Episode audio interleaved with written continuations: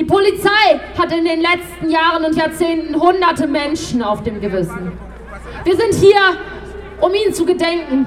Tödliche Polizeigewalt war eine lange Zeit ein Dunkelfeld. Denn die Polizei begeht ja keine Fehler. Das sind alles nur Einzelfälle. Wir sagen nein, das sind keine Einzelfälle. Die Polizei tötet. Und wir sind hier, um zu gedenken. Wir sind hier, um Raum zu geben für all die Menschen, die Menschen verloren haben. Und wir sind hier, um gemeinsam zu trauern. Es spricht nun die Mutter des auch von der Polizei getöteten Sammy Baker.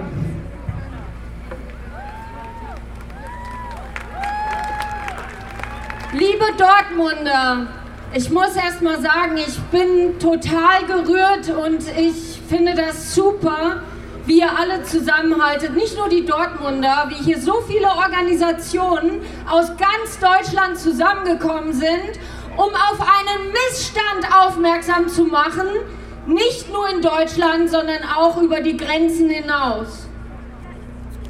Wir stehen heute hier für den 16-jährigen Mohamed Drameh, der am 8. August 2022 in Dortmund von einem Polizisten mit einer Maschinenpistole erschossen und getötet worden ist.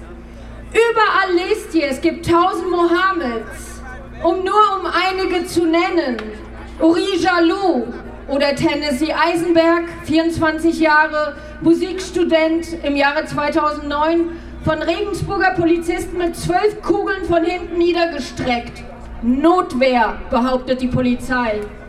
Yasan Al-Madani, vielleicht habt ihr auch hier diese lilanen Schilder gesehen, Justice for Yasan. Wir sind mit dem Vater in Kontakt in den Niederlanden. 27 Jahre syrischer Flüchtling in den Niederlanden, wird 2018 auf dem Balkon seines Vaters von einem Antiterror-Spezialteam mit acht Schüssen niedergestreckt. Roger Ensoy, 37 Jahre aus Zürich, wird im August 2021 in Morg am Bahnhof erschossen und vier Minuten liegen gelassen. Georgos Zantiotis, 24 Jahre, stirbt am 1. November 2021 im Wuppertaler Polizeigewahrsam. Die Polizei versuchte eine Woche lang den Tod zu verschleiern, bevor es an die Öffentlichkeit ging. Sammy Baker, 23 Jahre, deutscher Fitnesscoach und Student, wird zwei Tage nach seinem 23. Geburtstag am 13. August 2020 in Amsterdam von zwei Polizisten erschossen und getötet. Er befand sich in einer Psychose. Ich bin die Mutter von Sammy Baker. Wir sind heute hier als Angehörige von Polizeiopfer Sammy. Wir sind hier nicht nur, um auf Sammy aufmerksam zu machen, sondern auf alle Opfer von Polizeigewalt in Deutschland und über die Grenzen hinaus. Wir wollen denen eine Stimme geben, die keine mehr haben. No justice, no peace. No justice, no peace. No justice, no peace. Ich habe hier nur ein paar Fälle erwähnt. Doch was haben nahezu alle Fälle gemeinsam? Alle, nahezu alle Fälle befanden sich in psychischen Ausnahmesituationen und hätten einen sozialpsychiatrischen Dienst gebraucht. Also Menschen, die geschult sind, zu deeskalieren. Etwas, was die Polizei nicht lernt. Deeskalieren. Und zu beruhigen. Bis auf den Fall von Mohammed, wo ausnahmsweise gründlicher untersucht wird, Wohnungen von Beamten durchsucht, Handys konfisziert und Polizeibeamte suspendiert werden, ist bekannt, dass die Staatsanwaltschaft die Verfahren gegen Polizisten nahezu immer einstellt und die Polizei sich auf Notwehr beruft.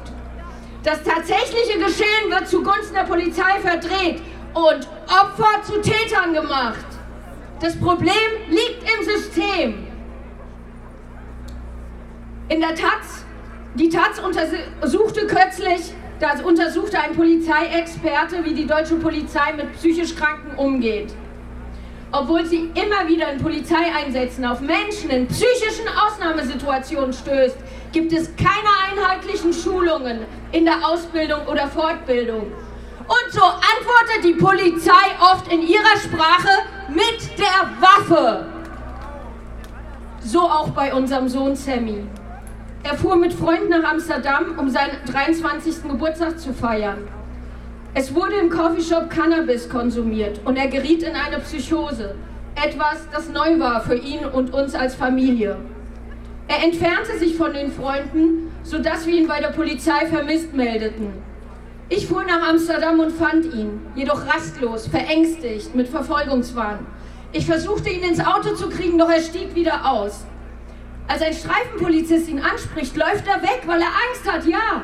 Und dann nimmt der Horror seinen Lauf, was auch in einem Video festgehalten wurde, was viral ging.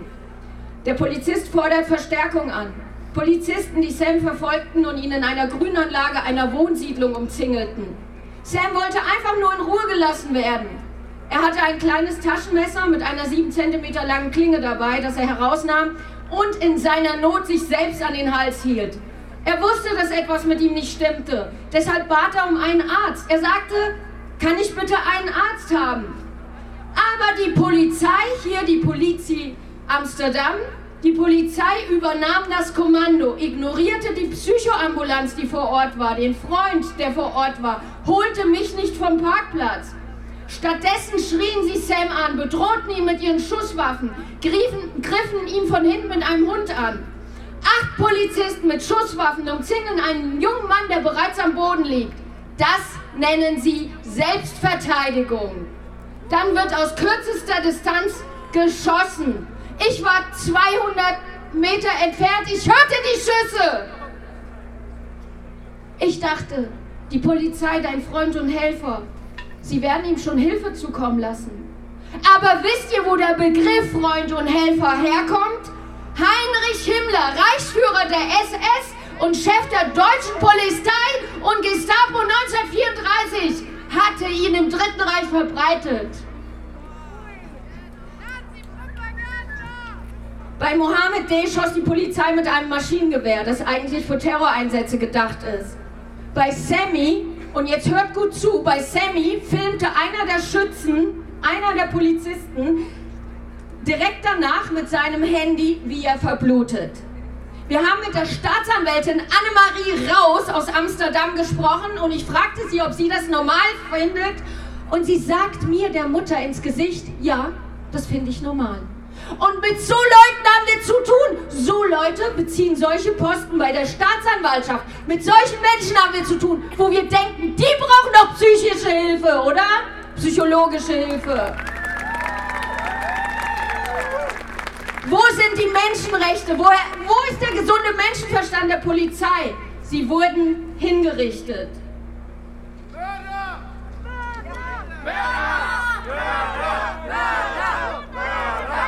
Man kann also töten und kommt einfach so davon, nur weil man eine Uniform trägt? Es passiert in den Niederlanden, in Deutschland und anderswo in Europa, mitten in unserem Rechtsstaat. Doch verläuft alles rechtens, wenn die Polizei tötet? Es wurde hier schon eigentlich alles gesagt, ich will mich auch nicht wiederholen. Aber ihr wisst vielleicht, dass nur zwei bis drei Prozent der Anzeigen gegen Polizisten zu einer Anklage führen. In den meisten Fällen klagt die Staatsanwaltschaft die Polizei nicht an. Die Tatsachen werden meistens vertuscht. Falschmeldungen kommen an die Presse. Das alles war bei unserem Sohn auch der Fall. Ja, großes Messer und bla und in Weste gestochen. Das Schlimme ist, dass die Angehörigen jahrelang dann versuchen müssen, die Wahrheit an die Öffentlichkeit zu bringen, während die Polizei einfach Lügen verbreiten kann und die Presse das auch gerne verbreitet, ja? Und wir müssen lange kämpfen dann für die Gerechtigkeit. Was ist das für eine Welt? Wir von Justice for Sammy fordern richtige Aufklärung auch unabhängiger Gremien. Wir fordern auch, dass momentan die Polizei richtig ausgebildet und weitergebildet wird, wie sie in Notfällen mit diesen Personen umgeht und sich vor allen Dingen geschultes Personal zu Hilfe holt, die nämlich deeskalieren können.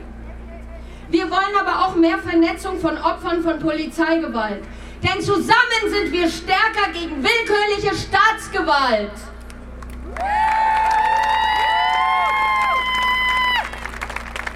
Wir haben eine Homepage www.justiceforsammy.com.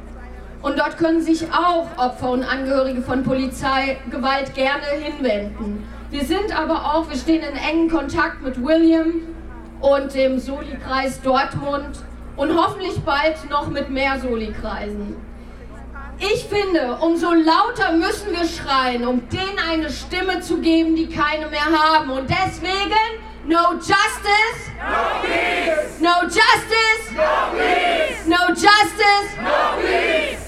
Dankeschön.